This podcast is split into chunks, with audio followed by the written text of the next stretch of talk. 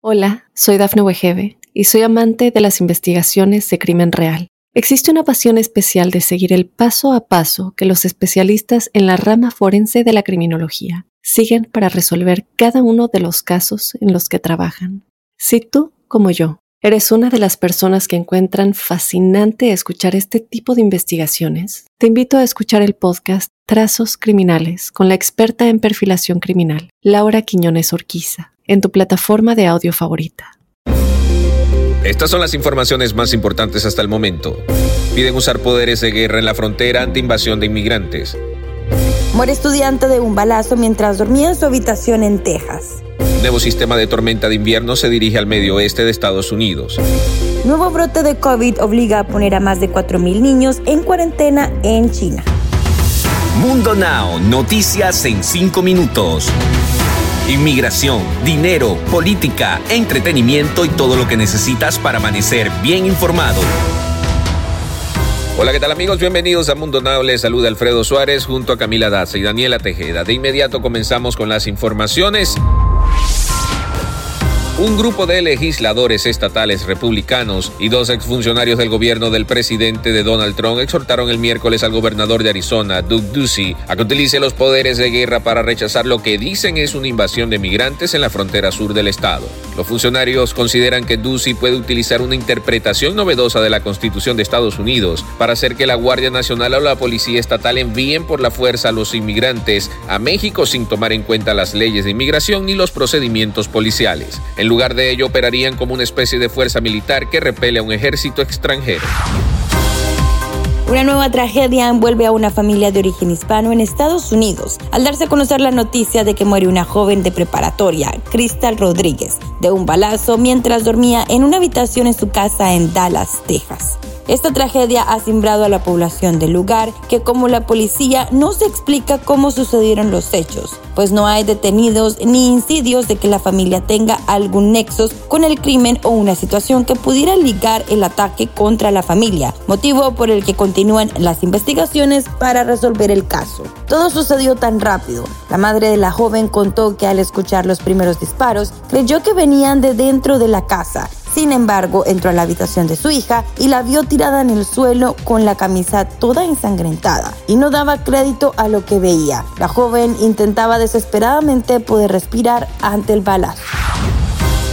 Junto antes de que finalice la segunda semana de enero, advierten que un nuevo sistema de tormenta se dirige al medio oeste de Estados Unidos. De acuerdo con AccuWeather, se espera que una combinación de condiciones invernales afecte a decenas de millones de personas en diferentes regiones del país durante este próximo fin de semana. Según Good Morning America, se espera hasta 8 pulgadas de nieve en el medio oeste tan pronto como el jueves por la noche, y posteriormente el sistema se moverá hacia el sureste este fin de semana y posiblemente hacia el noreste el domingo por la noche. AccuWeather indicó que se espera hielo y nieve en partes del sureste entre Virginia y Kentucky, llegando tan al sur como Georgia. El pronóstico se da tan solo una semana después de que una fuerte tormenta invernal provocara fuertes nevadas y cerrar autopistas durante más de 24 horas.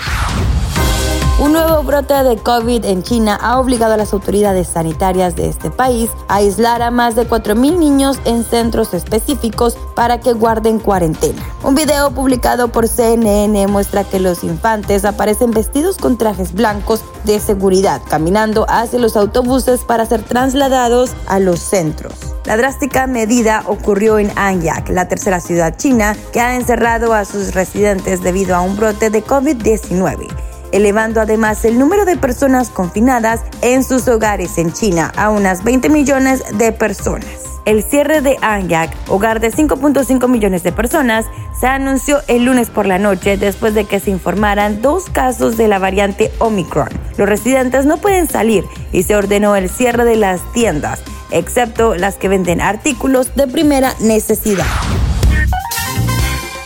Y ahora con ustedes lo más nuevo en el entretenimiento. Les cuento que en los últimos días muchos famosos han confirmado que dieron positivo a COVID-19 y en esta ocasión Kate del Castillo se une a la lista. La actriz dio a conocer que ella y una de sus mejores amigas, la periodista Jessica Maldonado, también contrajo el virus, por lo que tendrán que pasar juntas la cuarentena. Una vez más se dio uso a las redes sociales, pues fue a través de una publicación en su cuenta de Instagram que Kate del Castillo confirmó que se contagió y de igual manera por medio de esta plataforma, la periodista también hizo el anuncio. La hija de Eric del Castillo subió una foto en donde posa al lado de Jessica Maldonado y su perrita. Cambiando de tema, la conductora de Despierta América, Ana Patricia Gámez, compartió al público durante una transmisión la forma desafortunada en la que se contagió del virus coronavirus en plenas fiestas decembrinas y mientras se encontraba de vacaciones para reencontrarse con su familia. La cuenta oficial en Instagram de Univision Famosos fue la encargada de postear el video en el que la ex modelo de belleza platicó de manera detallada cómo fue que empezó a sentir algunos malestares que no le dieron muy buena espina y una vez que se hizo la prueba salió positiva. Tristemente, una vez más la presentadora y sus hijos se dieron cuenta de que habían sido contagiados. No les quedó más remedio que encerrarse para tratar de no contagiar a ningún otro integrante de la familia. Pero eso no lo es todo, sino que también tuvo que permanecer lejos de su esposo. Deportes.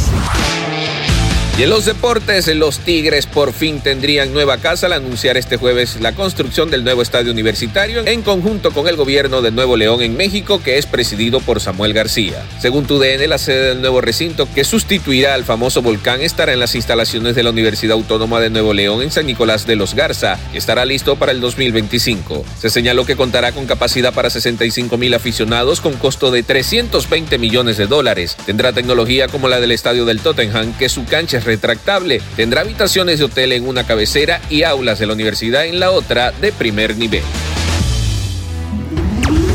Y para despedirnos te dejamos con una frase de Mundo Inspira. El secreto para salir adelante es comenzar. Recuerda que puedes ampliar estas y más historias al ingresar a www.mundohispánico.com. Les informa Camila Daza junto a Alfredo Suárez y Daniela Tejeda. Nos escuchamos en la próxima.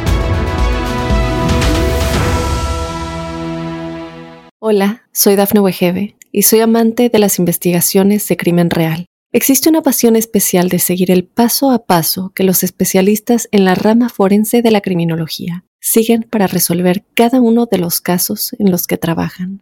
Si tú, como yo, eres una de las personas que encuentran fascinante escuchar este tipo de investigaciones, te invito a escuchar el podcast Trazos Criminales con la experta en perfilación criminal, Laura Quiñones Orquiza en tu plataforma de audio favorita.